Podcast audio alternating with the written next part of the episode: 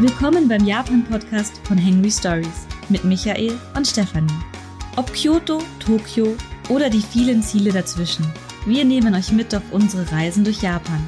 Immer mit dabei Hunger auf kulinarische Entdeckungen und Lust auf ein faszinierendes Reiseland. Folge 26. Unsere liebsten Tempel und Schreine in Kyoto, Teil 2. Heute geht's nur um die Schreine und wir werden euch erzählen, was wir da am allerliebsten mögen. Hallo, hier ist Stefanie. Und Michael, hallo. Ja, wir haben eine kleine Podcast-Pause eingelegt die letzten Wochen und wir haben es leider nicht geschafft, im Mai eine Podcast-Folge zu veröffentlichen, weil so unglaublich viel los war bei uns. Und jetzt haben wir uns endlich aufgerafft, an diesem freien Sonntag, wo wir noch nichts vorhaben, endlich die zweite Folge für den Kyoto-Podcast zu machen, oder Micha? Ja, es ist eine, eine hervorragende Idee, jetzt einen Podcast zu machen. wir, wir, leben, wir leben im Dachgeschoss und es hat, Moment, ich schau mal aufs Thermometer jetzt 30, nein, eher 31 Grad, ja, hier oben. Und wir müssen ja mal das Fenster zumachen, weil wir so unfreundliche, laute Autos immer vor der Tür haben. Unfreundlich? Äh, na, wir haben so eine Kreuzung vor der Tür und dann fahren die immer an und machen rum, rum, und meine Musik ist lauter als deine Musik und naja, egal, auf jeden Fall haben wir deswegen die Fenster geschlossen und weil es auch allgemein sehr laut ist draußen und ich, ich sterb gleich, ist einfach unglaublich, aber ich will auch einen Podcast machen. Dem Micha stehen die Schweißtropfen schon auf der Stirn. Er hat schon nasse Haare.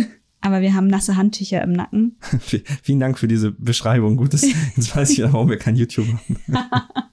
naja, auf jeden Fall ähm, geht heute um Kyoto, weil wir haben ja eigentlich eine, eine Folge gemacht, wo wir um ja, unsere liebsten Schreine und Tempel in Kyoto vorstellen wollten. Wir haben nur die Tempel geschafft, weil die Folge wieder so unendlich lang ist. Wir hatten uns ja als Ziel gesetzt, ja, wir machen nur noch kürzere Folgen, so so eine halbe Stunde oder so und es klappt halt einfach überhaupt nicht. Wir verquatschen uns immer und äh, haben aber auch vom Feedback her ähm, ja so aufgenommen, dass das auch nicht schlimm ist, dass eigentlich auch gewünscht ist, wenn wir ein bisschen, bisschen ja abschweifen und, und quatschen. Naja, jetzt setze ich mal die Kopfhörer auf, weil das sind nämlich Over-Ear Noise Cancelling Kopfhörer und, und ich setze die ab, genau. Ich sterbe gleich, es ist so schlimm. Klingt aber alles ganz gut. Okay. Ja, ähm, so oder so. Ähm, ja, reden wir über Kyoto. Freue mich drauf. Wir haben jetzt auch, wir, wir haben momentan nicht die Chance, ins Land zu fahren. Wir können auch Kyoto nicht besuchen, aber wir kennen ein paar Leute, die jetzt drüben sind. Und solange wir noch nicht rein können, müssen wir halt unseren, unsere alten Erfahrungen noch aufbereiten. Aber wir haben noch eine ganze Menge alte Erfahrungen auf Lage, deswegen glaube ich, passt das schon. Aber es sieht jetzt so langsam ein bisschen aus, als wäre es dieses Jahr irgendwann wieder möglich, rüberzureisen. Ne? Wie gesagt, momentan nur diese geführten Touren oder auch auf Einladung mit Business Visa zum Beispiel. Vielleicht kriegen wir das auch hin irgendwie. Mhm. Sollen wir mal schauen. Die Hoffnung ist da. Die Hoffnung ist da. Liebe Jane Theo, falls sie uns hört, wir sind bereit. wir berichten alles. Und ja, so oder so sind, gehen wir aber davon aus, dass wir, also so ab Herbst mache ich mir schon Hoffnung, dass es wieder geht.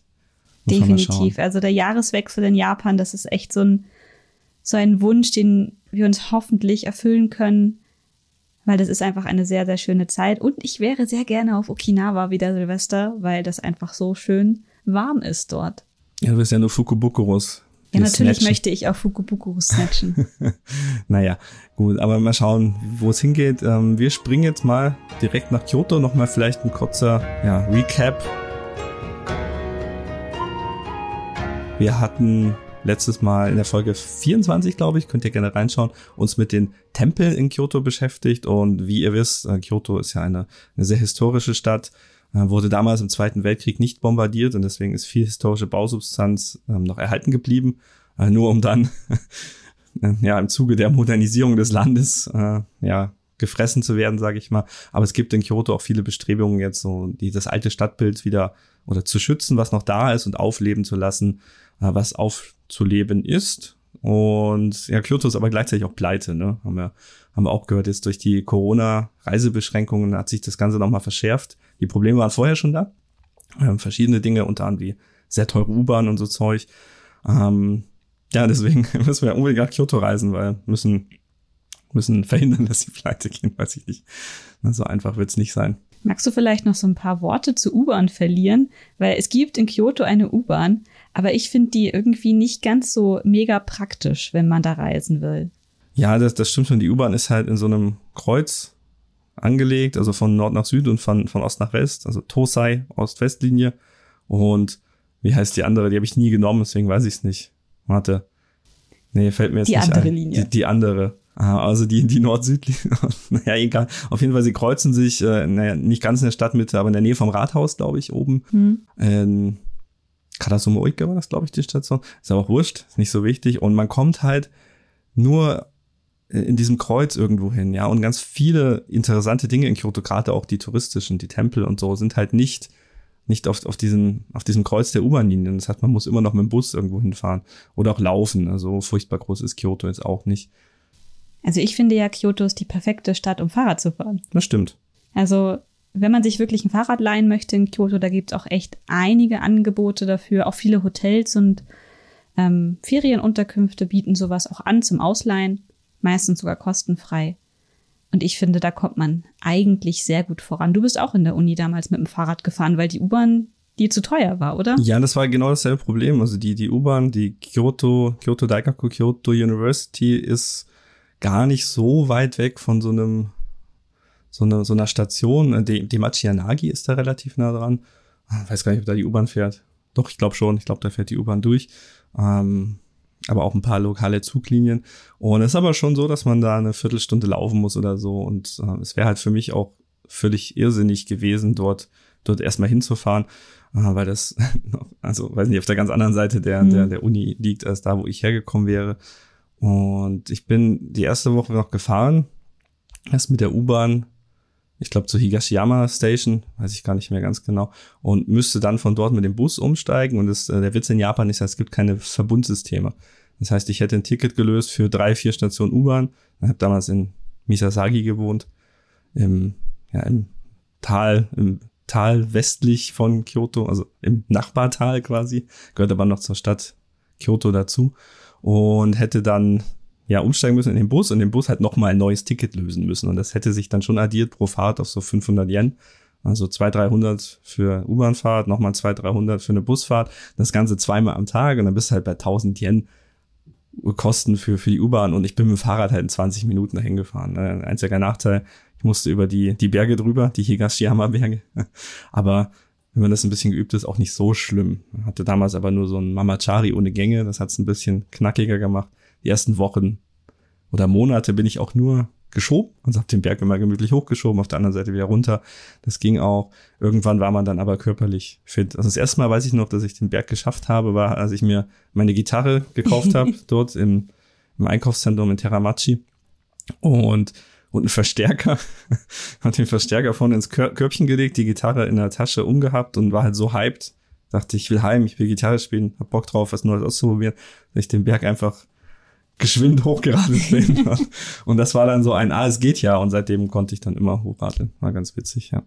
Und vielleicht zum Vergleich, wir sind ja im März 2020 noch in Kyoto gewesen und wir sind halt aus Nostalgiegründen tatsächlich in, eine, in ein Hotelzimmer gegangen in Yamashina. Yamashina heißt der Stadtteil, genau. Genau, nach, nach Yamashina. Und wir sind halt mit unseren Rädern den Berg hochgefahren und wir haben das mit unseren guten Fahrrädern und trainiert, wo wir ja wirklich in Kyoto, äh, wo wir in Tokio wirklich regelmäßig mit dem Fahrrad unterwegs waren, echt einfach sehr gut geschafft. Das war überhaupt kein Thema. Überhaupt kein Problem. Ja. Also wenn man ein bisschen Fahrradfahren gewohnt ist, dann, also für die Leute, die in München wohnen, den Gasteig hoch, das, das etwa mal zwei ist das, was man fahren muss, um von Yamashina nach zur Innenstadt in Kyoto zu kommen. Man kann dann aber auch von, von diesen Bergen oben dann komplett in die Stadt runterrollen. Das, das ist, halt so angenehm. Sehr angenehm, ja. So gut. Wir sind das paar Mal gemacht in der Woche, wo wir in Kyoto waren und ach, das war einfach. Also ich glaube, ich kann nie wieder nach Kyoto, ohne mit dem Fahrrad unterwegs zu sein, weil es einfach so schön ist. Ja, man ist ja auch einfach viel flexibler. Mhm. Und gerade weil halt so viele auch Tempel und Schreine da sind und, und die, die warten ja auch da eigentlich, um, um zufällig entdeckt zu werden. Es gibt eigentlich jetzt nichts, auch auf unserer Liste, die jetzt gleich kommt, da ist eigentlich nichts drauf, wo ich sagen müsste, das sind so, so Must-Have-Schreine, die sind besser als andere, weil der, der Reiz an vielen Schreinen, gerade auch in Kyoto, weil es auch so viele gibt, ist natürlich, dass sie, dass man sie nicht kennt. Dass sie einfach so am Straßenrand auftauchen, dass du siehst, ah, hier ist etwas, äh, was so, so, ja, so, so ein kleiner Minischrein oder so. Und das ist eigentlich, ja, gehört zur Ästhetik dazu, was wir machen. Wir haben uns halt welche rausgesucht, die schon auch bekannt sind, aber die auch alle etwas Besonderes haben. Und das ist halt wieder dieses Ding, die, diese Schreine sind bekannt, weil sie was Besonderes haben, ja. Und jetzt hinzugehen, zu sagen, ja, ich, ich, ich sag euch jetzt die Geheimtipps, die kein anderer kennt, das ist einfach auch nicht mehr realistisch. Also wir leben im Zeitalter von Internet. Wenn etwas etwas Cooles hat, gerade in einer Stadt wie Kyoto, dann wird es auch von Touristen gefunden werden. Ja, also ich erinnere da jetzt zum Beispiel an diesen, ich weiß gar nicht, ob es ein Schrein oder ein Tempel war, mit diesen kleinen bunten Säckchen, die, wo man halt seine Wünsche raufschreiben kann. Ja, ja, gut, der ist aber mitten in Gion, ne? Auch. Genau, der ist mitten in Gion, aber der war eigentlich vor Instagram überhaupt nicht bekannt. Aber seit Leute Instagram-Fotos davon gemacht haben und diese veröffentlicht haben, auch mit diesen Schreien zu taggen, seitdem ist das so ein Must-Have, dass alle da vorbeigehen möchten. Ja, man kennt es ja auch, also ganz banal, was dann auf unserer Liste noch kommt, der Fushimi Inari war ja auch mehr oder weniger nicht so bekannt bis zum Film Die Geisha. Mhm. Dann kamen die Touristen und haben gedacht, oh, da ist ja was. Also auch die japanischen Touristen, ne, die haben das auch erstmal nicht auf dem Schirm gehabt. Okay, aber jetzt greifen Dann wir schon. steigen wir ein. Greifen wir schon mal, jetzt würde ich sagen, steigen wir ein. Ähm, ganz kurz noch, was ist ein Schrein? Fangen wir vielleicht so an. Willst du es probieren? Äh, Shintoismus, äh, Schrein. ist kein Tempel, hat keine Glocke.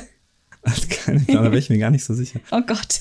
Ja, also ganz klein. Wir sind jetzt beide keine Religionswissenschaftler, deswegen ähm, wollen wir uns da gar nicht so weit rauslehnen. Ich hatte tatsächlich zwei Semester Religionswissenschaft ah, an der Uni.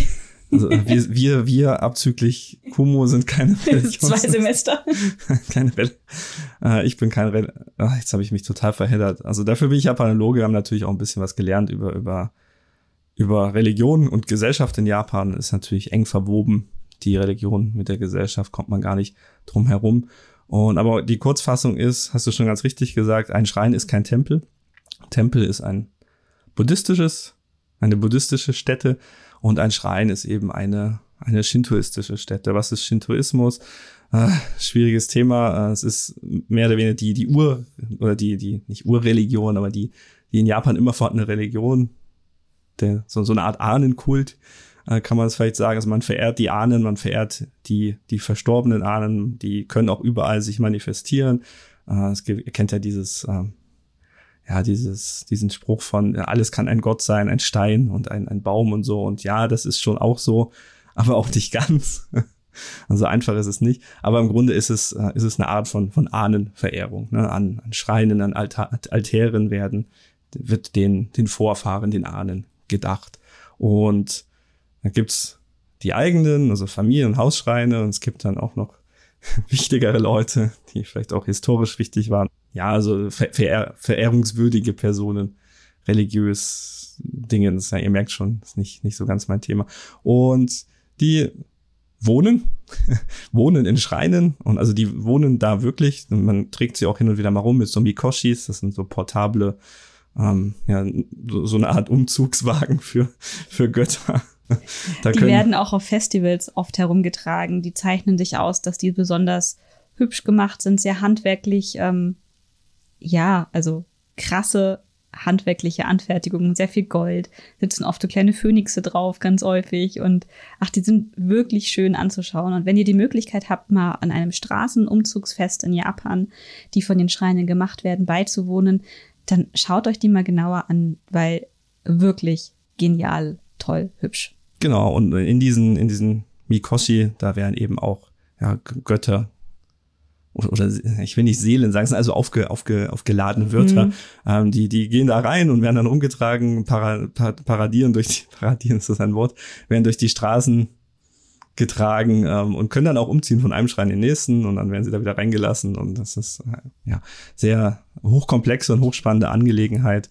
Ähm, kann man ein eigenes Studium zu machen, wenn man das möchte. Aber wichtig ist eben, äh, Shintoismus ist in Japan, in Japan älter als, als der Buddhismus. Der Buddhismus kam rein äh, über, über China, über Indien, also über viele Umwege und ist eine Religion, die sich erst im Laufe der ja, Jahrhunderte entwickelt hat in, in Japan, hat sich dann auch gemischt mit dem Shintoismus. Also es gibt so ein ja, Synkretismus nennt man das, dass sich Religionen quasi äh, so, so ein bisschen verschmelzen oder miteinander koexistieren oder auch Praxis, Praxisen, pra Praktiken, Praktiken der einen in die andere überfließen und sowas. Und dann gab es auch wieder Gegenbewegungen. In der Meiji-Zeit zum Beispiel hat man versucht, Shintoismus und Buddhismus wieder zu trennen um wieder die reine Volksreligion zu schaffen. Keine Ahnung.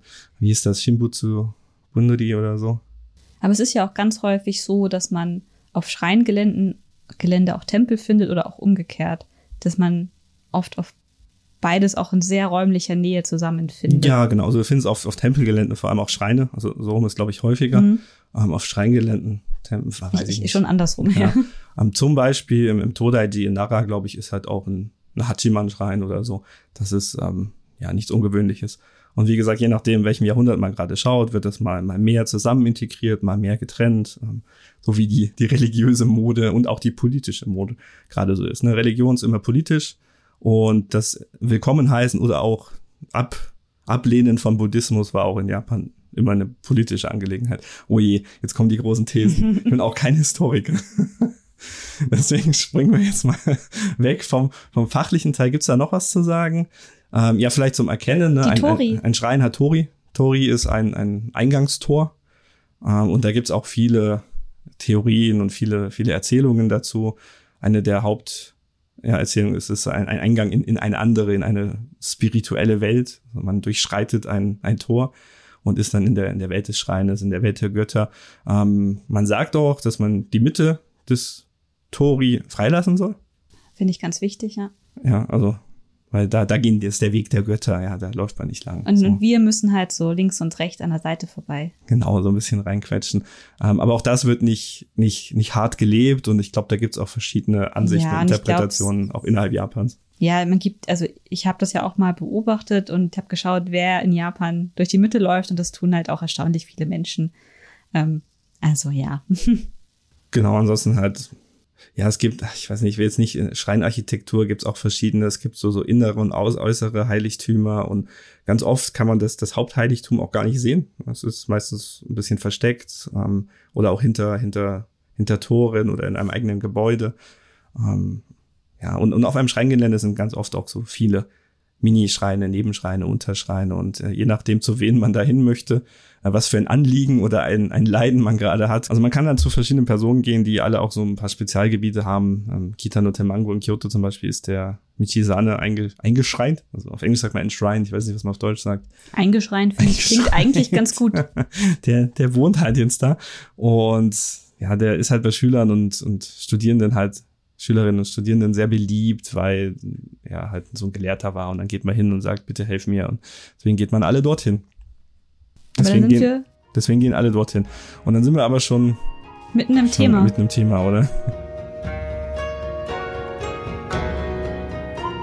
Genau, Kitano Tenmangu ist nämlich der erste Schrein, der auf unserer Liste steht. Ja, der Kitano Tenmangu. Ähm, Nochmal noch mal zur Definition, ganz kurz, mhm. bevor wir anfangen. Äh, Kyoto ist für uns das Stadtgebiet Kyoto, nicht die Präfektur Kyoto. Also die ist sehr groß und dann gibt's noch ganz viele andere Schreine, wie Amano Hashirato oder so, aber darum geht's heute nicht. Und deswegen fangen wir an mit dem Kitano Tenmangu in Kyoto. mein erster Berührungspunkt mit Kitano Tenmangu war in der Anime-Serie K-On! Weil da gibt's natürlich, wie in sehr vielen Schulanimes, eine Klassenfahrt, wo sie nach Kyoto fahren. Und in dieser Klassenfahrt besuchen sie auch diesen Schrein. Man sieht ihn nur ganz, ganz, ganz, ganz kurz. Und das, was man im Anime sieht, ist eine liegende Kuh, irgendeine Statue. Und die wird von den äh, Schülerinnen gestreichelt. Dann dachte ich mir, cool, da will ich auch hin. Und Micha hat den Schrein natürlich sofort erkannt, weil er halt ein Jahr in Kyoto gelebt hat. Und dann haben wir quasi, als wir in Kyoto waren, diesen Schrein besucht, weil ich gesagt habe, komm, ich möchte da hin und weil außerdem gerade Pflaumenblüte war. Weil dafür ist der Kitano Tamango in Kyoto sehr, sehr bekannt. Die haben einen Pflaumengarten angelegt, den man sich äh, ganzjährig halt anschauen kann. Ganzjährig ist aber nicht nur Pflaumenblüte, also da, da blüht nichts, es sind nur Bäume. Aber so Mitte Februar bis Mitte März ist die Pflaumenblüte und dann kostet aber auch der Garten Eintritt. Und ich weiß aber leider nicht, wie viel, aber es ja, war nicht relativ, so viel. relativ wenig, ja. Ja, ist ein ganz spannender, ganz spannender Schrein, weil der relativ groß ist. Also es ist ein recht großes Gelände im mh, hm, Westen, Westen von Kyoto. Also geht, nee, im Norden, Nord-Nordwesten.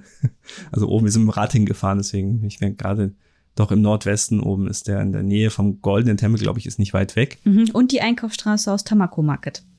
Ja, die ist schon ein bisschen weiter weg. Die ist in in ja, Demachianagi. Ja, aber da, da waren wir vorher. Nein, es ist überhaupt nicht in der Nähe. Was?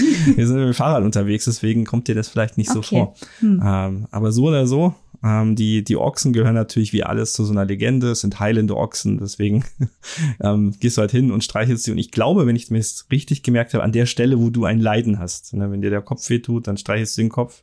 Wenn du, weiß ich nicht, Hämorrhoiden hast, hast du den Schwanz, keine Ahnung. Aber der Kopf ist schon ganz abgenutzt. Also der ist schon so, so richtig glatt gerieben, weil alle Leute immer den Kopf anfassen. Ja, ist ganz, ganz cool. Und den Pflaumengarten finde ich persönlich sehr, sehr cool. Äh, die Pflaumen sind aber nicht nur im Garten. In dem, auf dem ganzen Schreingelände sind überall Pflaumenbäume.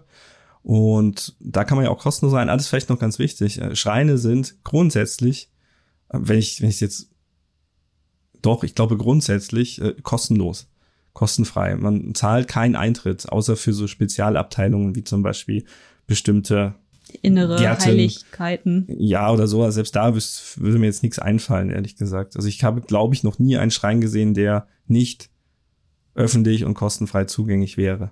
Und wenn ich jetzt nochmal auf die Liste schaue von den Tempeln, die wir in der vorletzten Podcast-Folge vorgestellt haben, ja, die kosten alle Eintritt. Ja.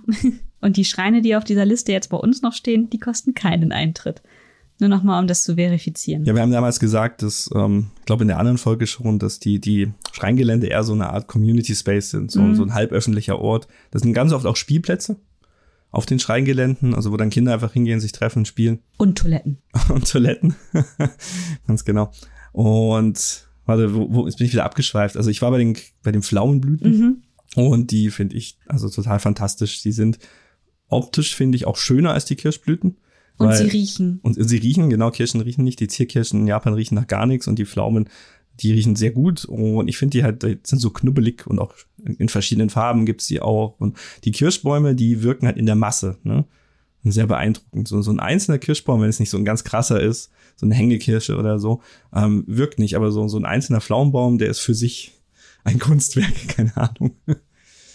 Und deswegen Kitano Temango finde ich äh, sehr, sehr lohnenswert. Hat auch eine schönen schönen Aufgang, so ein, so ein Zugang meine ich, so eine, wie sagt man, Motesando oder so, keine Ahnung, mit so, so Steinlaternen links und rechts direkt in der Stadt. Ähm, ein schöner, schöner Ort, lohnt sich auf jeden Fall. Und wie der Micha auch gerade schon angedeutet hat, wenn ihr für eine wichtige Prüfung lernt und für diesen Erfolg in der Prüfung beten möchtet, dann äh, kauft euch da doch so ein Talisman für die Prüfungen, weil dafür ist der Schrein wirklich berühmt. Und auch nochmal so ein kleines äh, ja, Zusatzwissen, was man noch erzählen kann. Immer zum 25. des Monats findet dort auch ein Flohmarkt statt. Mhm. Weil, also das schließt ja auch daran an, was du gerade mit den Community Areas gesagt hast. Ich glaube, wir waren noch nicht da. Nee, wir hatten es irgendwie zeitlich nie geschafft. Aber wenn ihr mal zu einem 25. in Kyoto seid, probiert das doch mal. Also die Fotos, die ich im Netz gesehen habe, sehen halt sehr cool aus. Also da kann man auch so Keramik kaufen und so. Würde hingehen. Dann würde ich weitermachen mit dem nächsten Schrein auf unserer Liste. Ja, so unerträglich heiß, wird immer schlimmer. Warte, wir checken mal das Thermometer. Jetzt sind wir bei 31,5 Grad. Aber es wird wärmer. Es wird wärmer, aber es geht noch. Ähm, ja, zweiter, zweiter Schrein auf unserer Liste ist, glaube ich, der, der berühmteste in Kyoto. Ah, ich würde sagen, der Fushimi Inari ist berühmter. Hm, nö, würde ich nicht sagen. So dein Bauchgefühl, aber. Mein Bauchgefühl. der Yasaka Jinja oder auch äh, Gion Schrein. Gion, das fängst du auch schon an. Aha. Yasaka Jinja. ich habe hab irgendwo eine Doku gesehen, ich weiß nicht wo, äh, war es Arte oder so, und da haben sie die ganzen Ortsnamen so mit so einem englischen Akzent ausgesprochen. Und, und das hat mich wahnsinnig gemacht. So, Nagano und, und Gion und, und ah. Jetzt fühle ich mich direkt schlecht. Das ist direkt gecallt öffentlich. Ja. Nein, es ist der Gion-Schrein. Okay, der Gion-Schrein. So. War das wieder falsch? Nein, das war richtig. okay, ähm, ähm, ja, auf meiner Liste steht, kommt man nicht dran vorbei. Nein, kommt man nicht dran vorbei. Also da, es gibt ja diese, diese große Hauptstraße äh, im, im Gion-Viertel und die hat auch so, so kleine Arkaden, so überdachte äh, Shopping, Shopping Dächer links und rechts. Äh, und das ist eben der, diese, diese Hauptstraße in Gion nicht die schönste. Ne? Die Nebenstraßen sind deutlich hübscher, deutlich schöner. Und wenn man die nach vorne. Also die führt direkt auf den, den Yasaka Jinja, den Yasaka Schrein drauf zu. Und das ist, glaube ich, auch einer der, ja, es ist der bekannteste, berühmteste und auch einer der größten Anlagen, an Schreinanlagen in Kyoto. Und berühmt ist er halt für das, das Gion Matsuri, also das, das Mm, große Festival, stimmt, ja. wird halt von diesem Schrein ja au- ausgerichtet. Ich glaube nicht alleine, sind glaube ich mehrere dabei. Ähm, aber dass die ganze Stadt im, im Hochsommer, ich glaube im August ist das, ähm, in, im Feierlaune und es werden riesige ja, Wegen durch die Straßen gezogen. Also so wirklich richtig gigantische, mehrstöckige Wegen mit, mit großen Schmuckornamenten drauf. Und ja, für die Götter. Es sind auch viele schöne Kirschblüten auf dem Gelände. Also wenn man zur Kirschblüte vorbeischaut, da werdet ihr auf jeden Fall ein paar schöne Exemplare dort entdecken. Weil das finde ich halt auch immer an Schreingeländen unglaublich schön. Die Natur dort wird, ich glaube, das ist auch etwas, was man auch auf den Shintoismus, glaube ich, zurückführen kann.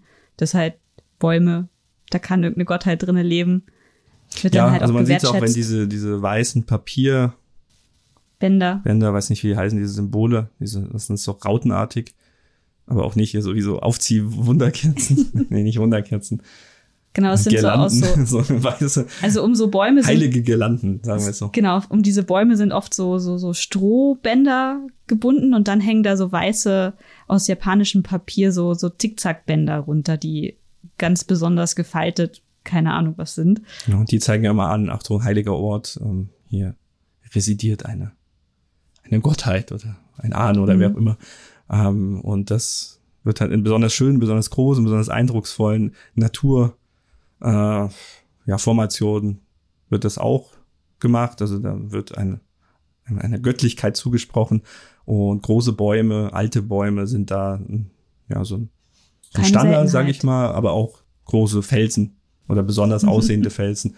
Ähm, Gibt es ja zum Beispiel die Meoto Iwa in ganz Japan. Ich dachte immer, das ist so ein Ding, was nur in Ise gibt, aber in ganz Japan gibt's Meoto Iwa. Wir haben auf unserer Re äh, nicht Reistour, Radtour, die Reistour, unserer Radtour nach äh, durch um Shikoku haben wir auch einen Meoto Iwa getroffen.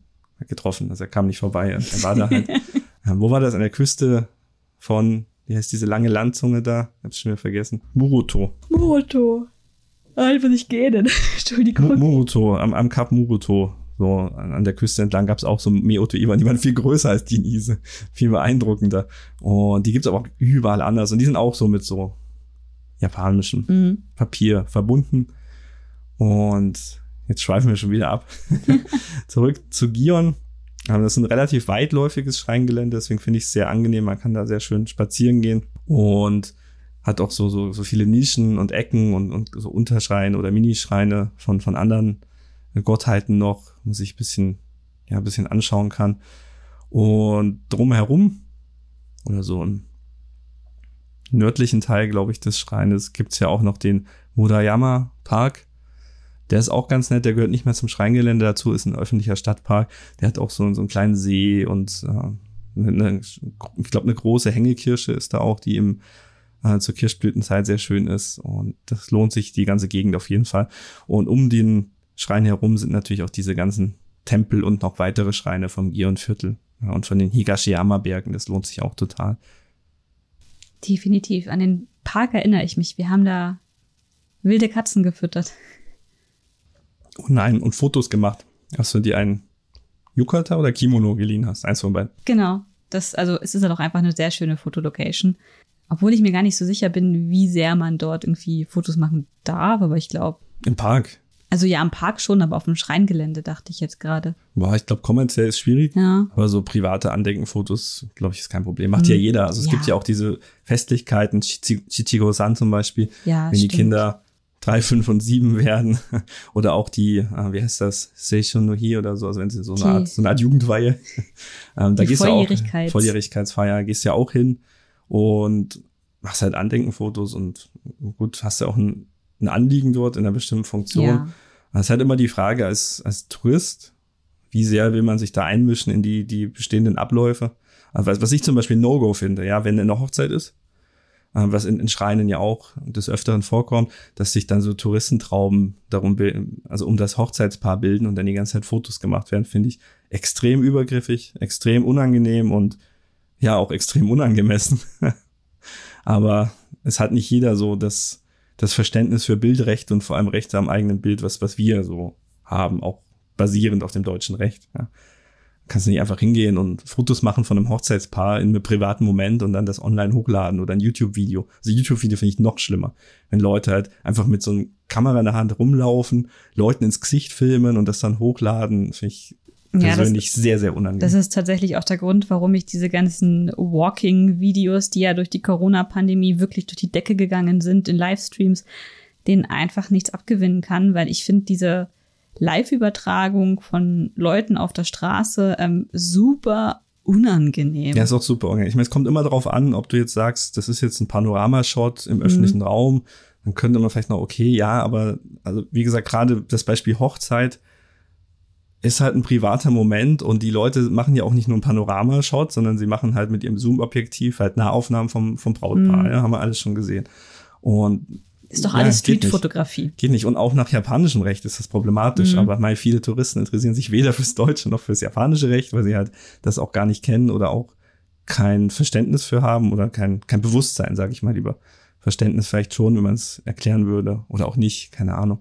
Aber in Kyoto hat das ja auch schon zu so Umtrieben geführt, wie das einige Straßen zu Fotoverbotsstraßen geworden sind. Und was man dazu wissen muss, diese Straßen sind halt ähm, privat, das sind Privatwege und da haben halt Leute dann für Instagram oder für irgendwelche Modeshootings haben halt da die die Wege blockiert. Die Wege blockiert, in private Gärten rein fotografiert und lauter solche Sachen. Und da haben die Leute keinen Bock mehr drauf gehabt, haben halt gesagt, jetzt keine Fotos mehr in unseren Straßen. Und sie haben jedes Recht dazu. Mhm. Ähm, ob sie es durchsetzen können, wage ich jetzt mal zu bezweifeln.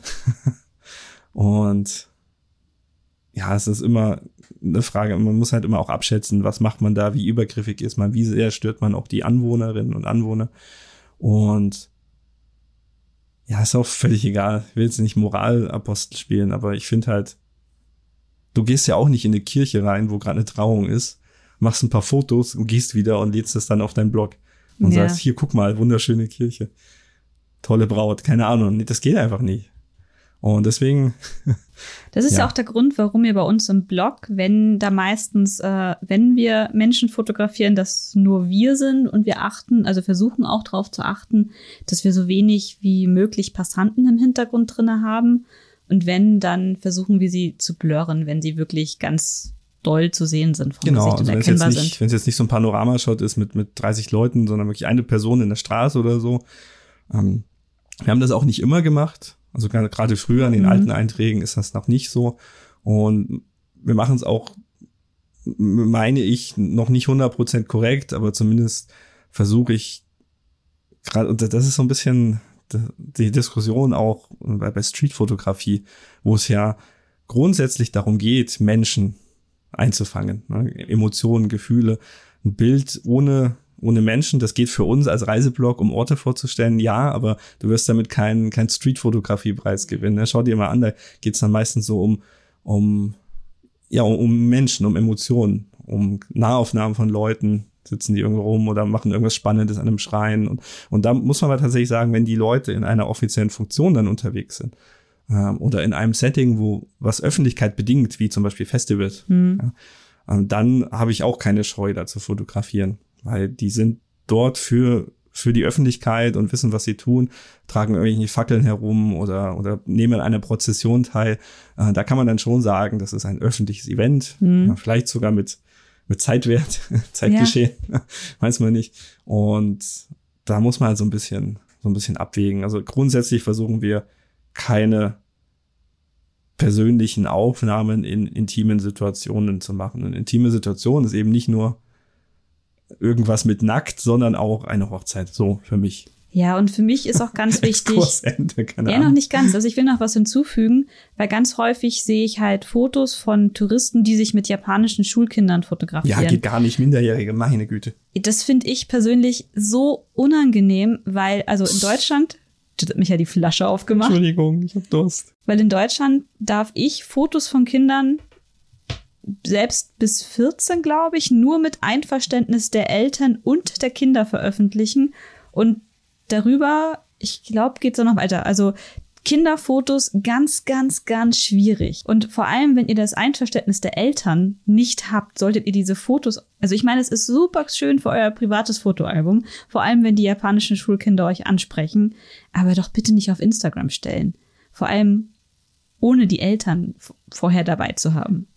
Aber ja, das ist, ja. Hast du vollkommen recht. Ich habe mir gerade Sprudelwasser aufgemacht und es sprudelt wie Hölle. Ich hoffe, man hört das nicht so laut. Äh, wenn doch, dann ist das so ein bisschen Kühle und Frische für euch in diesem Sommermonat. Ich möchte jetzt einen Schluck von diesem Sprudelwasser. Das macht mich so an. Äh, ich habe da auch tatsächlich nochmal eine, eine Geschichte. Ähm, so viel zum Exkurs und wir Wir haben jetzt gerade mal zwei Tempel durch und sind schon bei 40 Minuten so. ähm, mein erstes Mal in Kyoto. Ähm, wie laut es ist. Wie laut es sprudelt. Wir trinken noch einen Schluck. ah, hervorragend, hervorragend. Wasser. Äh, mein erstes Mal in Kyoto war ich 2011. Damals noch als äh, Studierender, als Austausch. Und ich war am, am silbernen, am silbernen Tempel, am Ginkakuji. Und wie das so war damals und vielleicht auch noch so ist, weiß ich nicht, ähm, fiel man als Ausländer halt schon auf. 2011 müsst ihr euch zurückerinnern, war ja kurz nach, nach dem, dem Erdbeben und dem, dem Tsunami in Tohoku und Fukushima. Das ist das, was bei uns hängen geblieben ist. Und deswegen waren sehr wenig Touristen im Land und ich habe so ein bisschen, ja, dieses, dieses nicht überlaufende Japan halt kennengelernt. Auch sehr schön war, auch wenn der Anlass natürlich sehr traurig war. Und war da, war dann am Silbernen Tempel am Eingang und eine ganze Schulklasse hat mich sofort um, um, umswarmt. Ich so, ah, Schaschin, Schaschin, Schaschin, lass ein Foto machen. Und dann haben sie mir so ein Papierkranich geschenkt, habe ich mir bis heute noch. Mhm. Eine kleine Orange, ne? Und haben mit mir ein Foto gemacht und, und wollten unbedingt mit mir ein Foto machen. Und das, das ist so ein Ding. Ähm, das war in Japan früher sehr üblich. Guck mal, ein Ausländer, lass ein Foto mit ihm machen. Äh, nimmt, nimmt, nimmt ein bisschen ab. Weil halt das passiert heute noch, aber vor allem, wenn du zum Beispiel ein großes Mädchen mit blonden Haaren bist. Also ich bin klein, dunkle Haare. Ich kann mich tatsächlich gut reinmixen in die Japan Japanerinnen. Aber halt so, so blonde Mädels, die werden heute immer noch angesprochen, häufig hm. dafür. Ja, oder vielleicht auch People of Color, also mhm. alle, die einem, einem, nicht einem vermeintlichen Klischee entsprechen oder aus, aus diesem Klischee etwas herausfallen. Und auch wenn du ganz viele Tattoos hast, habe ich auch ja, schon genau, gesehen. Ja. Und auf jeden Fall, also worum es eigentlich gehen sollte, nicht um Fotos oder nicht Fotos. Die haben ein Foto mit mir gemacht, ich fand das ganz toll, habe das auch ähm, ja dann mir auch mit meiner Kamera auch eins machen haben lassen, haben machen haben haben machen lassen. Und ich habe das damals auch in den Blog hochgeladen, glaube ich. Mhm. Und würde ich aber heute auf keinen Fall mehr machen. Also da, da lag kein Einverständnis von irgendwelchen Erwachsenen vor. Es war eine Schülergruppe, die halt unabhängig äh, herumgelaufen ist und die, die wussten ja damals gar nicht, was das für Implikationen hat. Ne? Da lädt das dann irgendjemand ins Internet hoch und das, das geht einfach heutzutage nicht mehr. Aber für mich war das damals auch so, erst so nett, so, ah, guck mhm. mal, dann irgendwie kurios und ein bisschen befremdlich. Und heute würde ich einfach ganz anders dran angehen, nämlich da ist eine Gruppe Kinder, die sind, sie haben auch kein, kein Verständnis für, für das Recht am eigenen Bild und, und was auch passieren kann mit Bildern im Internet. Ja, aber es ändert sich ja auch die Wahrnehmung. Genau. Also zum Beispiel 2011, da hatten wir beide noch nicht mal Smartphones, ja. Und heute läuft äh, jedes elfjährige Kind schon mit Smartphones rum. Das stimmt. Also ähm, und tatsächlich, das Internet vergisst nicht, das ist tatsächlich wahr. Auch als wir jetzt in London waren, überall hingen Sicherheitskameras, die uns gefilmt haben. Das war auch schon irgendwie ein bisschen unangenehm. Ja, Aber jetzt, jetzt schweifen wir wirklich ab. Jetzt schweifen wir wirklich ab. So, ähm, ja, ich weiß auch nicht mehr, wo wir sind. Also, long story short, äh, Yasaka Jinja lohnt sich, ist äh, touristisch sehr überlaufen, muss man wissen, ähm, gehört aber nicht nicht ohne Grund zu den, zu den Anlaufpunkten. Man muss auch immer ein bisschen mit einbeziehen. Äh, japanische Touristinnen gehen zu Orten auch aus anderen Gründen. Die gehen dahin, weil da ein bestimmter, wie sagt man, Kami. Ich Gott? finde, find Gott ist eine ja. sehr schlechte Übersetzung für Kami. Oder Gottheit. Äh, vielleicht eine, ja, vielleicht ja. schon. Gott ist immer so, so ein Mono, das ist egal. Und ja, die gehen auch hin, weil ein bestimmter Kami dann da eingeschreit ist. Oh Gott, es funktioniert einfach nicht in der deutschen Sprache. Ich finde, das klingt sehr gut. Ich klingt gut. Und wenn dann halt eine berühmte Person dort ist, dann ist das auch ein Grund, dahin zu gehen. Und äh, gerade in den großen Schreien liegen natürlich dann auch die berühmteren. Also sie liegen nicht, sind ja keine Gräber, sondern sie, sie residieren da. Sie sind ja noch da. Sie sind ja noch ihre Präsenz ist. Also ja, ihre Präsenz ist spürbar. Ich will nicht sagen, sie spuken, das klingt so negativ. Ja. Die spuken da noch. Herum. Die sind da. Die sind halt noch da. Genau. Und für uns als, wenn ihr nicht harte interessiert seid an japanischer Geschichte oder auch Religion, dann geht man ja eigentlich dahin, weil, weil der Ort etwas versprüht. Entweder so ein, so ein ja, so eine heilige Aura will ich es fast nicht nennen, aber doch eigentlich schon. Also ja, so weil eine, die Atmosphäre halt so schön eine, so eine ist. bestimmte Atmosphäre oder auch architektonisch oder auch von der Natur her gibt es eigentlich immer etwas zu sehen in Schreinen. Ja, warum besuche ich Kirchen in anderen Städten? Genau, weil Also sie bei Kathedralen. interessant sind. Ja. Ja. Gut, dann gehen wir weg vom Yasaka Jinja. Und zum nächsten touristisch sehr überrannten Nee, Ort. der überrannteste Ort überhaupt. Fushimi Inari Taisha. Yeah, Taisha. Also wir haben jetzt schon gehört, es gibt ja verschiedene Art und Weisen, einen Tempel zu benennen. Es gibt Jinja, so der normale Schrein. Taisha ist so ein, in der Hierarchie etwas wichtiger. Du hast gesagt, am Anfang Tempel zu benennen. Oh, Schreine meine ich, Entschuldigung. also Jinja ist ein normaler Schrein, der Taisha ist so ein, ich, irgendwo wurde mal übersetzt mit Großschrein. Tai ist groß, also Dai. Weiß nicht, ob das so einfach geht, aber äh, es gibt so eine, so eine bestimmte Hierarchie von Schreinen, die sind in, in Abhängigkeitsverhältnissen und gibt's auch so, so, so eine Art Organigramm, so eine Organisation ganz oben, Schreinorganisation. Und dann gibt's halt so ganz wichtige Schreine und weniger wichtige und Subschreine und Unterschreine und das ist ganz interessant. Und deswegen haben die auch hin und wieder mal andere Namen. Und, Und das gibt's hier noch? ist der Ji- Jingo gibt's auch. Jingu, ja. Jingu ist zum Beispiel der, der Ise, wie heißt der Ise? Ise Jingu. Und der ist sehr, sehr wichtig. Ganz weit oben. Weiß aber jetzt nicht, ob pauschal ein Jingu wichtiger ist als ein Taisha. Ich weiß es nicht. Keine Ahnung. Schaut bei Wikipedia. Und jedenfalls der Fusha- Fushimi Inari Taisha ist quasi der, der Hauptschrein für die anderen Fushimi Inari Schreine. Davon gibt es nämlich auch in ganz Japan verteilt noch welche. Reisfuchs, also Reis und Fuchs sind eng verbunden. Es geht um, also man hat als, als Statue oder, oder Gottheit oder was auch immer immer diesen Fuchs.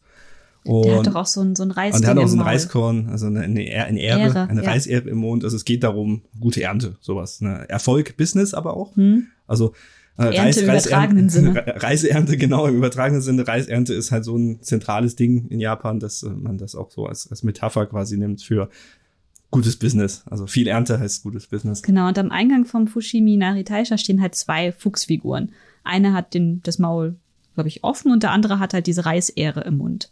Weiß ich nicht. Oder? Hat er das offen? Weiß ich nicht. Also ich weiß, dass bei den Koma-Inus, bei den, den Löwenhunden hat einer immer auf und zu und bei den Füchsen weiß ich es jetzt nicht. Aber möglicherweise. Wenn nicht, ist auch egal. Die Reisernte. Sie sind zumindest beide da. Und Reisähre. einer hat eine Ähre im Mund. Die Reisehre ist wichtig. genau. Und ja, man ist natürlich als, als Businessmensch, Businessmensch. Businessmensch auch ähm, bestrebt, den hiesigen Göttlichkeiten dort ja das, das Wohlwollen abzu, abzuringen. Und deswegen unterstützt man diesen, diesen der Schrein. andere, ja, der andere Fuchs, ich habe kurz auf Google nachgeschaut, hat ein, ein, so ein Schneidmesser im Mund, um den Reis zu ernten. Eine Sense. Ja, genau. okay, verstehe. Sehr gut. Ah, jetzt bin ich aber ein bisschen Aber rausgegangen. Ah, Businessman, Business, genau. Business. Als Businessman, Person, als, als Mensch, der Business machen möchte, bin, bin, möchte ich, dass die Götter mir gut gewogen sind und deswegen baller ich halt mal ein paar Finanzen in diesen Schrein rein und ah, so ein bisschen wie Ablasshandel. Ne? Ich kauf mir, kauf mir Zugang oder, oder ich kauf mir Wohlwollen. Ähm, man kann das schön umschreiben mit Offering, was das? Gaben. So, so Sake-Fässchen oder sowas als Gabe. Oder, du kaufst man gleich kauft dir sich, ein großes Tori. man kauft sich einen Tori und schreibt seinen Firmennamen drauf. Und das ist total witzig. Also, das ist auch ganz spannend, weil, weil alle immer davon ausgehen, dass diese roten Tore in, beim Fushimi Inari, also falls ihr es nicht wisst, eines der Hauptdinger sind ja diese, diese diese Gänge Tunnel. mit den roten Tori, die wirklich nach und nach hintereinander aufgestellt sind und weiten Teilen vom gesamten Berg nach oben führen, weil so Fushimi Inari Taisha führt einen Berg nach oben und ihr müsst da auf sehr, sehr viele Treppen laufen, sehr viele verschiedene Wege gibt es und äh, ganz oben gibt's auch nochmal Dinge.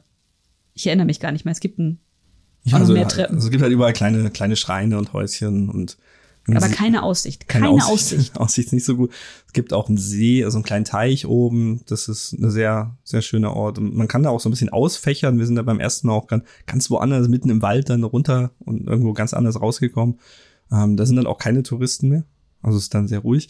Ähm, aber genau, was, was ich eigentlich sagen wollte, diese Tore, viele Leute denken, das sind halt so, so hochheilige Dinge, aber es sind halt einfach Firmen, die halt das dahinstellen, um ja, A, ein bisschen Werbung zu machen, weil es steht der Name drauf, und B, ähm, um die, ja, die Gottheiten gnädig zu stimmen für Business, wie auch immer.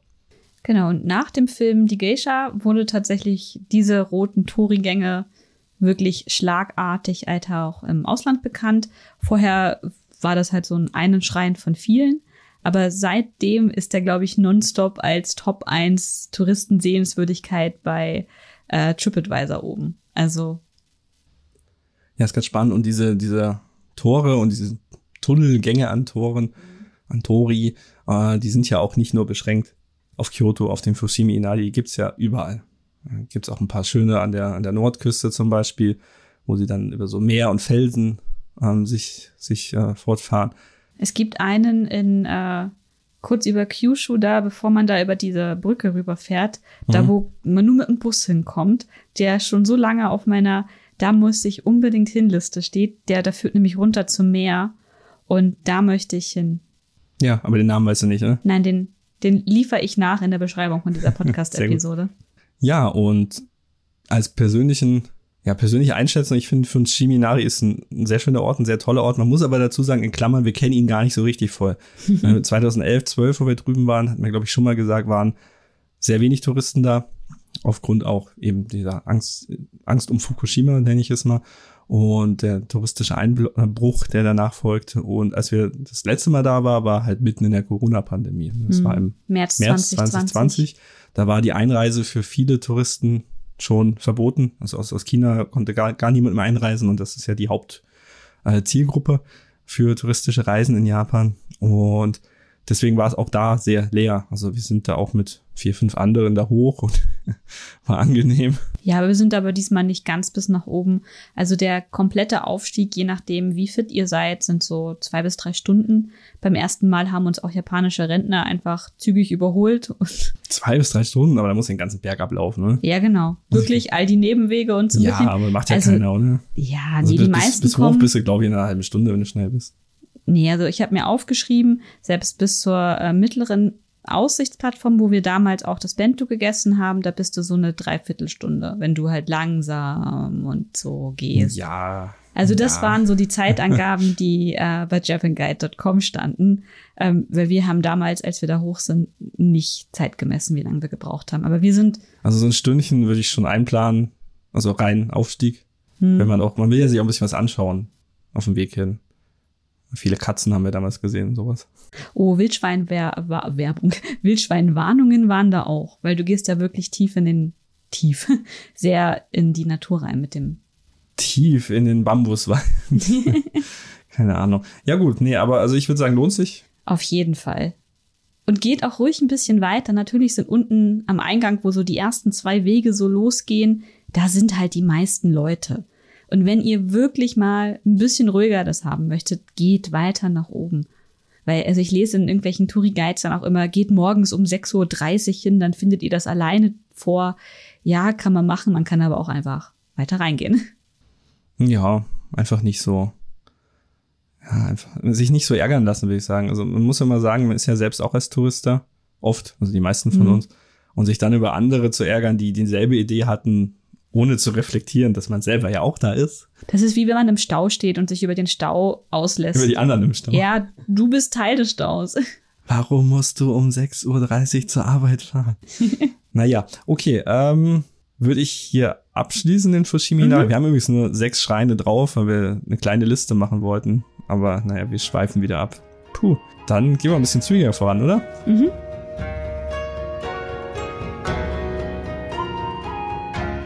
Teil 4 ist, Teil 4, Schrein 4 ist der Shimugamo Jinja.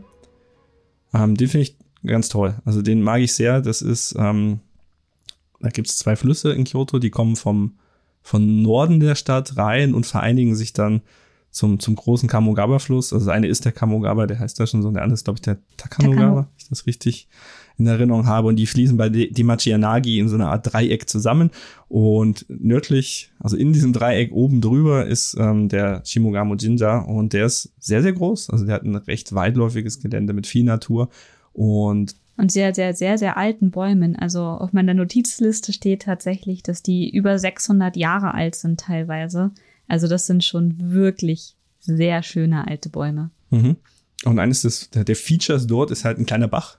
Und in diesem Bach äh, kann man rein. Also man, man läuft da rein Und im, im Sommer ist natürlich eine willkommene Abkühlung. Also heute zum Beispiel wäre so ein Tag, wo ich die Füße gerne im Bach hätte. Und wenn man da im Sommer hingeht, sind ganz viele Familien mit kleinen Kindern und die, die watscheln dann so durch diesen Bach durch. Und es ist eine ganz, ganz schöne und nette Atmosphäre, was auch sehr zentral ist, also auch mitten in der Stadt. Hast du dann nicht auch das Foto mit dem Eisblock gemacht? Äh, nein, das war in Gion. Okay. Tatsächlich. Und es gibt dort auch regelmäßige Flohmärkte und eine relativ große Wiese dort oben. Und auch da, also da war ich tatsächlich mal beim Flohmarkt, ich habe nichts gefunden, weil, als, als Austauschstudent, was willst du da groß kaufen?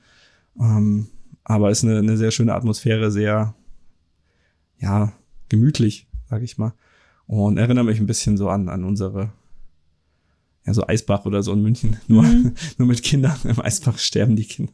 ja, tief. dann ist halt der Flaucher in München. Ja, genau, wie Flaucher in München und halt, ja, oder wir haben hier bei uns so, so ein so ein Bach, ich glaube Hachinger Bach heißt der. Hachinger Bach. Da, der, hat, der ist auch so ganz seicht und so, so Knöchel, knietief teilweise. Und da sind auch immer Kinder drin im Sommer und fand ich. Fand Sogar ich die nett. Kindergärten aus der Umgebung gehen dort halt hin, um sich abzukühlen mit den Kids. Genau, und Shimogamo ist äh, ähnlich. Und ja, wenn ihr mal in der Nähe seid von Demachianagi, dann geht da hin. Ähm, Vorsicht vor den Milanen waren es, glaube ich. Greifvögel. Klauen sie dein Essen? Sie klauen Essen. Ich saß mal mit einem Bento da am Flussufer, die Macianagi und dann kam ein, ich glaube, Rot-Milane sind das, ne? Hast du mhm. mal geschaut? Äh, das sind dieselben, die auch in, äh, wie heißt es, Enoshima oben Enoshima, ja.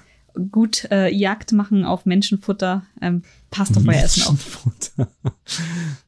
ja, das ja. ist ja auch für die Vögel nicht gut, wenn sie halt jetzt ein Karage-Stück fressen. Nee, also. ist äh, nicht gut. Ähm, gut, Shimogam. Was ist da oben noch? Die Machianagi sind ein paar nette Geschäfte zum, zum Essen und Trinken. Und dort ist eben auch die Einkaufsstraße von, wie ist das? Ding, Dingsbums Tamago Market. Mm, Tamaku, mm, mm, Tamago, Tamago Market. Ähm, die hat so ein, so ein Fisch, hängt da drinne, ein ganz großer. Und das auch in der Nähe vom Shimogamo Jinja, falls man dort mal vorbei schauen möchte. Ich Gut. möchte jetzt meine Füße in einem Bach halten. ich habe nur hier dieses Sprudelwasser, das hat aufgehört, Geräusche zum Genau. Dann hätten wir noch zwei. Ähm, gar nicht mehr so viel dazu sagen. Der eine ist der Heian Jingu. Heian Jingu. Hm. Der ist abgebrannt und wurde tatsächlich 1979 wieder neu aufgebaut. Und der ist einer der wichtigsten Shinto-Schreine in Japan. Und was ich total schön fand, also schön, was ich voll nett als Info fand, ist, dass der halt an den ähm, Imperial Palace Kyoto, Kaiserpalast, an, Kaiserpalast, so heißt das, oh Gott, äh, angelehnt wurde optisch. Ja, also so sieht, sieht ein bisschen aus wie so eine Palastanlage und der Schrein an sich ist relativ unspektakulär. Es ist halt so ein ja, so eine U-förmige Anlage, mhm. würde ich jetzt mal sagen, wie man, wie so ein alter Kaiserpalast Palast. eben. Ähm, und er hat aber als eines der Features so, so ein gigantisches rotes Tori. Mhm, ähm, mhm. gar nicht auf dem Schreingelände selber, sondern so 500 Meter weiter vorne auf der Zugangsstraße dazu. Und das sieht man wirklich, äh, wenn man auf den Bergen um Kyoto, bisschen Bergsteig, sieht man dieses Tor immer, das thront so ein bisschen über der Stadt. Und deswegen fällt das auch auf. Und vor dem Schrein selber sind äh, relativ viele Kanäle, die, also da gibt's ja den Bibersee-Kanal und der ist dann verbunden über, über verschiedenste Kanäle bis, bis in den Kamogawa, glaube ich. Und auf diesen Kanälen gibt's auch so Ausflugs, ähm, Boote und so. Und das ist eigentlich eine ganz nette, nette Gegend und Ecke und zum Erkunden, weil es auch gerade im Sommer mit dem Wasser so ein bisschen abkühlt und zum Schlendern einlädt. Der Herr Jingo selber ist wirklich kein schöner Schrein. ähm, der, die, dieses U-förmige Anlage, also das Innere des Us ist komplett leer. Da ist so, so Schotter und Kies und es ist im Sommer auch unerträglich. Und die Fahrräder stellst du vorne ab. Ist auch ein Fahrradständer, haben wir alles getestet für euch.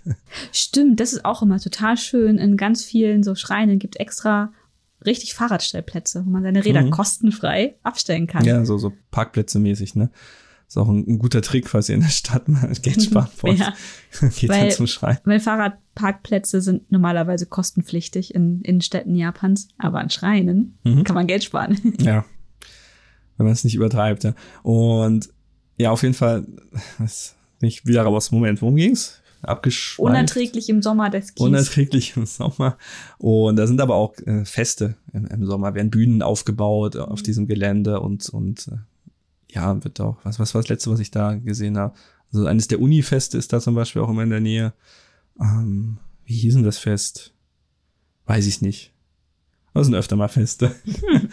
und da sind halt die ganzen Unis der Stadt sind da aufgetreten mit ihren, die haben ja so Tanzgruppen immer. Ah, ja, und ja. machen dann so ein bisschen Tanz und, und gibt's Essen, Matsuri-mäßig und es ist ganz schön. Aber warum der hier auf der Liste ist, ja, weil ich gerade sage, er ist nicht so schön und er ist auch nicht historisch und außer einem Mhm. großen Tor hat er nichts, aber hinter dem Heian-Jingu-Schrein ist ein Garten. Der ist ganz, ganz schön. Und der Garten ist wirklich fantastisch. Also ihr kommt da aus dieser Geröll- und Steinwüste, geht dann in den Garten. Ich, ich glaube, der kostet extra Eintritt. Hätte ich mal nachschlagen sollen, weiß ich gerade nicht mehr. Und da, der ist wirklich sehr, sehr ruhig, mitten in der Stadt und ist einfach sehr angenehm, sehr grün, äh, mit, mit, mit einem schönen Teich. Äh, Also in einer großen Teichanlage mit, mit so einem Tempelgebäude im Hintergrund. Könnt ihr euch ein Foto anschauen im Blog, wir werden es hochladen. Und, Und berühmt ist der Park, also dieser Garten vor allem für Hängekirschen, Blauregen, also Blauregen, also Kirsche dann so, so Ende März, Anfang April, Blauregen, Anfang Mai und für die Lilien. Mhm. Und Lilien sind jetzt in Blüte. Jetzt ist Juni. ja, Blauring ist schon durch, ne? Blauregen ist durch, ja. Ja, das ist der Herr Jingo. Und ja, der hier, wie gesagt, vor allem auf der Liste, weil er eigentlich sehr touristisch, sehr bekannt ist, aber den Garten scheinbar die wenigsten Leute bemerken. Hm. Also der wird gar nicht wahrgenommen. Und auch von den Leuten, mit denen ich damals studiert habe, die der Herr Jingo war auf meinem Weg zur Uni. Bin quasi jeden Tag durch das große Tor geradelt. Wenn ich nicht durch den Zoo, äh, Zoo gelaufen bin, da hat mir nämlich eine Dauerkarte für von der Uni bekommen. Ähm, dann bin ich immer an diesem Schreingelände vorbei und äh, ist quasi nur fünf Minuten von der Kyoto-Universität Mhm. entfernt, aber trotzdem kannte das keiner. Also niemand war dort, weil alle abgeschreckt sind von diesem, ja, ist so irgendwie touristisch, irgendwie groß und auch nicht historisch und ein bisschen uninteressant vielleicht. Aber wenn ihr dort seid und ihr habt Bock drauf, dann schaut euch den Garten mal an. Der ist sehr, sehr schön gemacht. So, und damit kommen wir zum letzten Schrein. Sei denn, du hast noch was? Nee, ich habe nichts mehr, außer beim letzten Schrein. Das ist der Himukai Jinja. Und da habe ich äh, leider keine Notizen aufgeschrieben, weil du meintest, den kennst du so gut. Da Den redest kenne ich du. nicht so gut, aber da gibt's einfach nicht viel zu sagen. Ja. Ähm, der Himukai Jinja ist einer der Schreine, die ich hier mit auf, der, der ist exemplarisch, steht Mhm. hier, nämlich für kleine Schreine, die, die eigentlich, ich will nicht sagen, ich will nicht sagen, die nichts können, aber die halt eigentlich nichts, nichts wirklich Besonderes haben, aber einfach durch ihre, ihre Positionierung, also der ist so ein bisschen ähm, abseits der Stadt, äh, auf so, einem- so einem Hügel, äh, einfach sehr schön sind. Also sehr ruhig, sehr entspannend, sehr angenehm. Also so wie, wie man sich ganz klischeehaft so einen Schrein vorstellt. Und der Himukai Jinja ist in der Nähe von der U-Bahn-Station Keage. Und den habe ich gefunden, weil ich mit dem Fahrrad halt von Yamashina, also diesem Nebenstadtteil, in die Stadt gefahren bin und einfach mal falsch abgebogen bin. Und dann irgendwie einen Berg hochgefahren bin. Und es war ganz, ganz crazy und ganz wild. Und da ist auch in der Nähe der, äh, der Bibersee-Kanal fließt da durch und am Himukai-Schrein, da gibt's einfach, der ist von, von Wald eingesäumt und hat auch so eine, so eine kleine Höhle gibt's da noch ähm, mit, mit so einem Brunnen drin. Also es ist schon ganz spannend, sich das anzuschauen. Aber das ist einfach eines der Schreine, wo man hingehen kann, wenn man mal etwas sehen möchte, was so, so wirklich touristisch unberührt ist, sage ich mal. Und aber, Aber das sind halt auch lohnt. die Schreine, die man halt zufällig entdeckt, wo man einfach mal reingeht, wo man irgendwie keine Erwartungen hat, die am Straßenrand auftauchen. Und gerade wenn man zu Fuß oder mit dem Fahrrad unterwegs ist, dann kann man da auch einfach mal anhalten und sich das anschauen. Ja, ja, wobei hier kann man nicht einfach anhalten, weil der ist wirklich ein Stück drin im Wald. da muss man schon explizit hinfahren, aber die Gegend an sich ist halt auch relativ hübsch. Es ist halt äh, in diesem ja, Nord Nordostteil von Kyoto. Äh, Also wie gesagt, Keage, der Biwasee-Kanal ist in der Nähe. Der letztes Mal haben wir geredet über den, ah, wie hieß er, Nanzenji. Äh, Und in dieser doch etwas abgelegeneren Ecke, dort ist auch dieser Schrein und noch ein Stück weiter ähm, einen Berg hoch. Und wenn man eh beim Nansenji zum Beispiel ist oder auch der, der Philosophenweg ist ja auch äh, in dieser Ecke, dann kann man vielleicht mal diesen Abstecher machen und man muss halt ohne Erwartungen rangehen. Ne? Ich bin, war da immer mal frühst, weil es halt auch auf dem Weg zur Uni lag und dann hast halt so, ah, wie heißen diese Vögel mit diesem ganz Kraniche? nicht nein, fliegen doch nicht die Kraniche herum. Äh, Es gibt diesen, diesen Vogel, diesen Ruf, äh, ich glaube Nachtigallen sind's. Ah, ja. Und dann hast du so Nachtigallen, die machen da so ganz, ganz crazy Konzert dann. crazy Konzert. Und du siehst halt keinen Mensch. Und das ist halt schon, schon sehr, sehr schön. Ah, ist auch ein bisschen vielleicht so eine Art, ich, ich weiß nicht, es kommt immer darauf an, was du suchst als Tourist in einem Land. Wir haben, ich habe mal vor vielen Jahren mal einen Artikel auf dem Blog hochgeladen über das wahre Japan. Was ist eigentlich das wahre Japan? Und man weiß es überhaupt nicht. Und das, was wir denken, was das wahre Japan ist, ist für andere Leute vielleicht auch total unerheblich oder banal. Und so ein, Schrein im Wald sind vielleicht die Leute, die dort wohnen, froh, wenn sie ihn irgendwie unterhalten können. Und wir gehen dahin und fetischieren das so, fiti, fetischieren, fiti, fetisieren. Keine Ahnung, das so ein bisschen. Und kein Plan aber wollte eigentlich jetzt nicht mehr so so schweren Worten aufhören. Das ist einfach ein schöner Schrein im Wald, der ist auch nicht weit weg äh, von der Stadt selbst und wir werden ihn verlinken und wenn ihr Lust habt, schaut mal vorbei.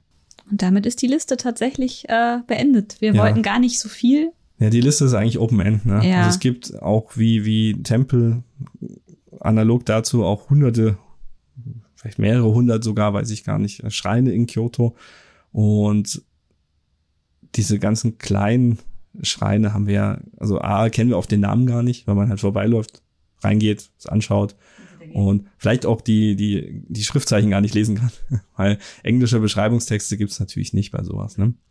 Ähm, bei Google kann man dann immer mal gucken, wo ist man gerade, dann sieht man meistens, äh, wie der Ort heißt oder wie der Schrein heißt, aber auch nicht immer. Manchmal sind auch kleine Schreine gar nicht eingezeichnet bei Google. Dann hat man einfach Pech. Und ja, man kann, man kann Kyoto auch wirklich nicht in Listen packen, glaube ich. Mhm. Ist jetzt nur so eine Auswahl von Sachen, die uns gut gefallen haben, wo wir gesagt haben, das lohnt sich, da mal hinzufahren, aber ich glaube, am besten entdeckt man Kyoto, indem man einfach durch die Stadt läuft, dass sich auch läuft. Also gar nicht, gar nicht mit der U-Bahn oder so und schon gar nicht im Auto, sondern einfach mal, vor allem auch in den, in den Randgebieten, in den äußeren läuft. Ne? Also die Innenstadt selber ist teilweise jetzt nicht so hübsch, gerade der ganze Süden von Kyoto ist eigentlich, also alles was südlich vom Bahnhof ist, ist eigentlich eine Katastrophe, städtebauerlich. Mhm. Und auch, ja, eine Tragödie möchte ich es fast nennen.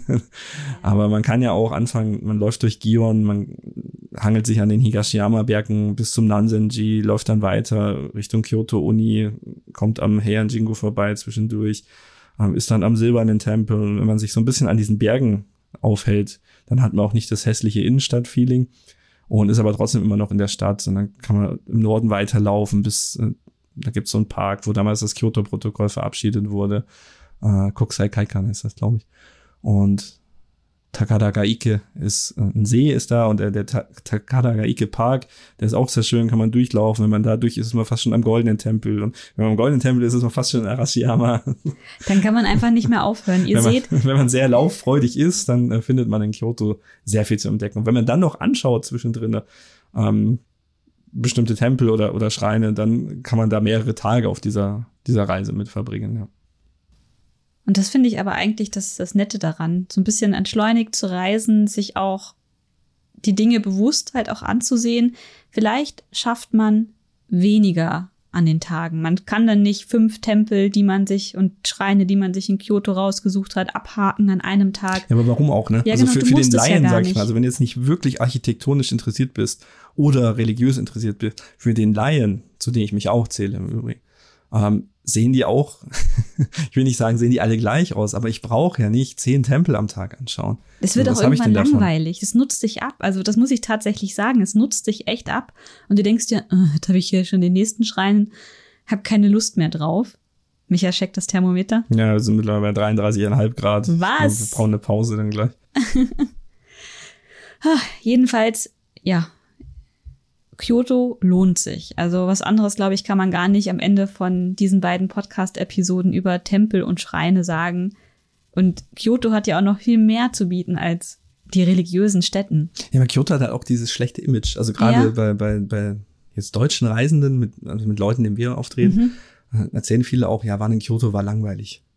Äh, war doof. Und ich frage mich dann immer, warum? Was habt ihr euch eigentlich angeschaut? Und was die meisten sich angeschaut haben, war halt ähm, ja so ein bisschen Gion, ein bisschen, bisschen Arashiyama und oder meistens sind sie gar nicht bis nach Arashiyama gekommen und fanden es halt eher hässlich, eher, eher unschön und haben sich aber meistens aufgehalten im Innenstadtbereich, also dieser, dieser Bereich, ähm, ja, Teramachi Gion, sage mhm. ich mal. Und da ist tatsächlich Kyoto nicht unbedingt nicht unbedingt wunderschön, muss man sagen. Und ich glaube aber, dass du Kyoto erst wertschätzen kannst, wenn du, wenn du ein bisschen mehr Zeit dort verbringst, weil die meisten sind auch nur eins bis drei Tage dort. Also so eine Druckbetankung mit Tempeln oder so. Und dass du die kleinen, langsamen, unauffälligen Orte aufsuchen musst, um wirklich was mitzunehmen. Dann musst du vielleicht mal und, und damit meine ich gar nicht, dass sie jetzt unbedeutend sind oder mhm. unbekannt, aber dann musst du vielleicht mal Radfahren am Katsura-Fluss. Ähm, schaust dir dann die Katsura-Villa an, auch architektonisch äh, fantastisch ist. Ähm, bist halt in Arashiyama unterwegs und gehst halt nicht nur in den Fuchspark und den, wie heißt der? Affenpark. Ten, Entschuldigung, Affenpark. und schaust dir nicht nur den Tenryuji an, also den berühmten UNESCO-Weltkulturerbe, sondern gehst dann auch mal zum Matsuo Jinja. Den haben wir heute übrigens nicht auf der Liste gehabt. Der Matsuo-Schrein ist auch total spannend. Die haben drei, drei Gärten aus drei verschiedenen Zeitepochen. Auch fantastische große, große Bäume und, und ja, weiß ich nicht, ne? Also da gibt's so, so viel Zeug, was auch nicht auf Listen schafft, weil es einfach zu viel gibt. Und ich glaube, jeder muss für sich entscheiden, was mag ich eigentlich? Und vielleicht reicht es aber auch, die Touri-Spots abzuhaken, um erstmal so ein Gefühl für Kyoto zu kriegen. Weil wenn du halt gar nicht, wenn dir das gar nichts bringt, so entschleunigt durch Städte zu laufen und so kleine unscheinbare Orte. Vielleicht bist du eher der Mensch, der einfach Party ja. braucht und Shinjuku, Harajuku, all solche Dinge. Und dann, dann, dann wird Kyoto halt auch niemals was bieten können. Und man muss schon sagen, Kyoto hat schon verdammt hässliche Ecken. Also das, das lässt sich, die Leute stellen sich das ja so vor, glaube ich. Also ich glaube, das ist ein Problem der Erwartungshaltung, wie so eine Art Freiluftmuseum. Ja, so, so ein bisschen wie bei uns, ähm, wie hieß das, wo Rotenburg. Ja. ja. Wo alles innerhalb der Stadtmauern ist, ist fast so ein Freiluftmuseum und das wirkt auch so. Und dann schaut aber niemand, dass in Rotenburg ja auch außerhalb der Innenstadt ja auch Wohngebiete sind und so. Ne? Außerhalb ne? der Stadtmauern. außerhalb der Stadtmauer. Und in Kyoto verteilt sich das ja auch so auf die ganze Stadt. Und ich glaube, das ist so ein, so ein bisschen Erwartungshaltung, dass die Leute halt lieber äh, dann in, in so wirklich kleinen, kompakten historischen Orten unterwegs sind und dann sagen, das ist so mein Bild von, von Japan. Shirakawago ist ein schönes mm. Beispiel.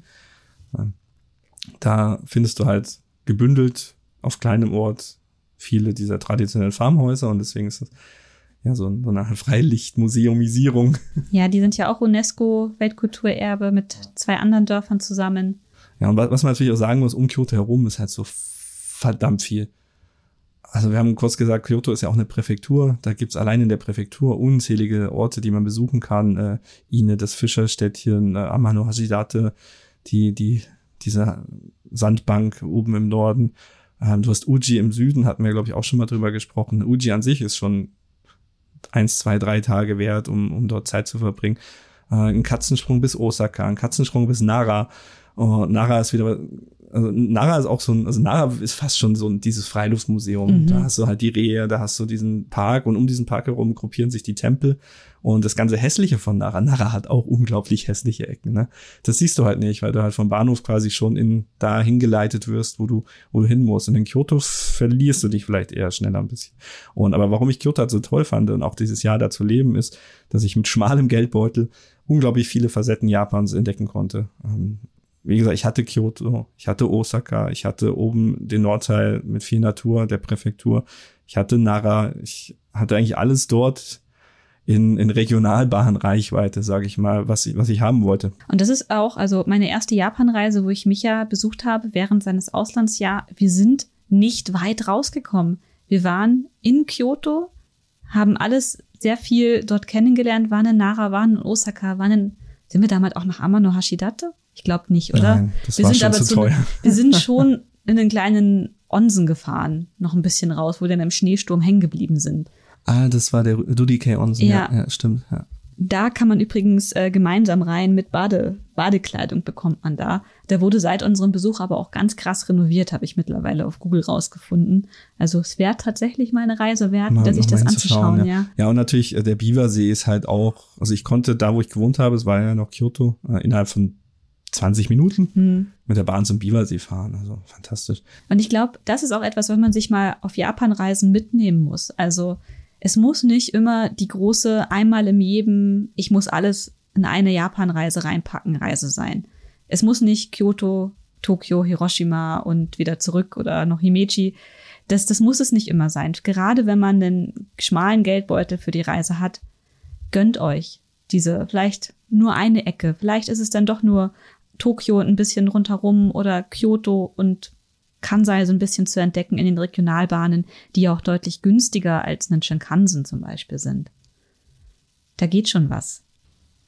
Ja, so, jetzt schweifen wir aber ab. Ja, das, das ähm, war jetzt ein Plädoyer für. Ein, ein Wrap-up. Ja, ein, ein Plädoyer für macht mal kleinere Reisen. Es muss nicht immer alles sein. Ja, also, also mein Punkt ist halt, ähm, das haben jetzt diese zwei Folgen und auch mein geistiger Rückblick auf, auf die ja doch vielen Jahre, die wir Kyoto besucht hatten.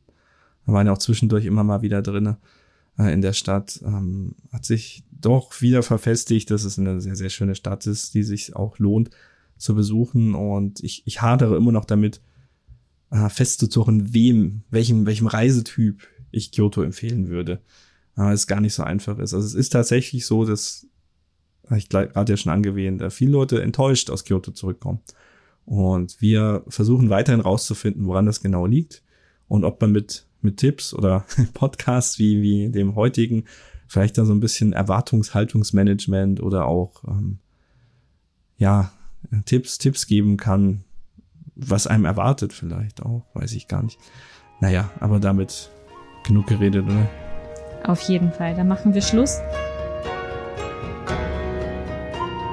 Wir haben nämlich vor, auch die nächste Podcast-Folge, dass die nicht mehr ganz so lange dauert, je nachdem, ob wir jetzt hier gleich eingehen oder nicht. Vorproduzieren. Dass wir auch ein bisschen was ah, vorproduzieren. Weiß nicht, weiß nicht. Also es sind jetzt hier 34 Grad und jetzt lüften wir erstmal. Wir lüften erstmal und ähm, ich hoffe, wir hören uns bald wieder. Es soll nicht mehr so lange Pause sein, aber es geht auf die Animagic zu, auf die Konichi. Ja, wir haben auch viel gemacht ja. ähm, in den letzten Wochen. Wochen. Also ist gar nicht, die Zeit war sehr kurz dafür, dass wir so viel gemacht haben. Wir waren in London und Paris und haben dort das japanische Leben. Na gut, nee, das ist zu hochtrabend. Ja. Japanische äh, Läden, Restaurants. Nein, das soll ich nicht sagen. Ah. Also so ganz niederschwellig äh, japanische Inspiration gesammelt, keine Ahnung. und darüber werden wir auch in der nächsten Folge erzählen. Ich glaube, wir fangen mit Paris an. Mhm. Dann waren wir auch noch auf ähm, einem Treffen der deutsch-japanischen Gesellschaften. Und ja, also wir haben schon sehr viel mit Japan-Bezug gemacht. Ja, und Konichi ist ja auch gerade ja. ne, am Planen. Planen und machen. Und ja, wir freuen uns auf jeden Fall, dass wir hoffentlich bald wieder ins Land können. Definitiv. Dürfen, wollen, müssen. Und dann würde ich mich noch ähm, bei unseren Gönnern auf Patreon bedanken. Gönnern. Ich, ich liebe das Wort. Es geht jetzt nicht mehr raus. Ja, Tut mir leid, Patreon. Du hast diese Übersetzung selbst gewählt. Alex, Anne, Christian, Frank, Jennifer, Johannes, Klaus, Markus, Roman, Till, Tobias A., Tobias E. und Südo. Und vielen Dank, dass ihr uns trotz dieser langen Podcast-Folge so treu erhalten geblieben seid. Ja, herzlichen Dank. Äh, das sind jetzt nur die, die Premium-Gönner. Genau. Also die, wie, wie haben wir es genannt? Katze? Das war natürlich das Unagidon, Una, weil ah, genau, Unagidon genau, Unagi, doch sehr ja. teuer ist. Aber wir haben natürlich noch äh, weitere UnterstützerInnen auf Patreon und danken auch, auch euch, euch ganz besonders. Vielen, vielen Dank. Vielen Dank. Das war's, oder? Ich schmelze. Vielleicht duschen wir einmal kalt, bevor wir hier weitermachen. Wenig mehr, wenig ah, bis dann. Tschüss. Bis dann. Tschüss.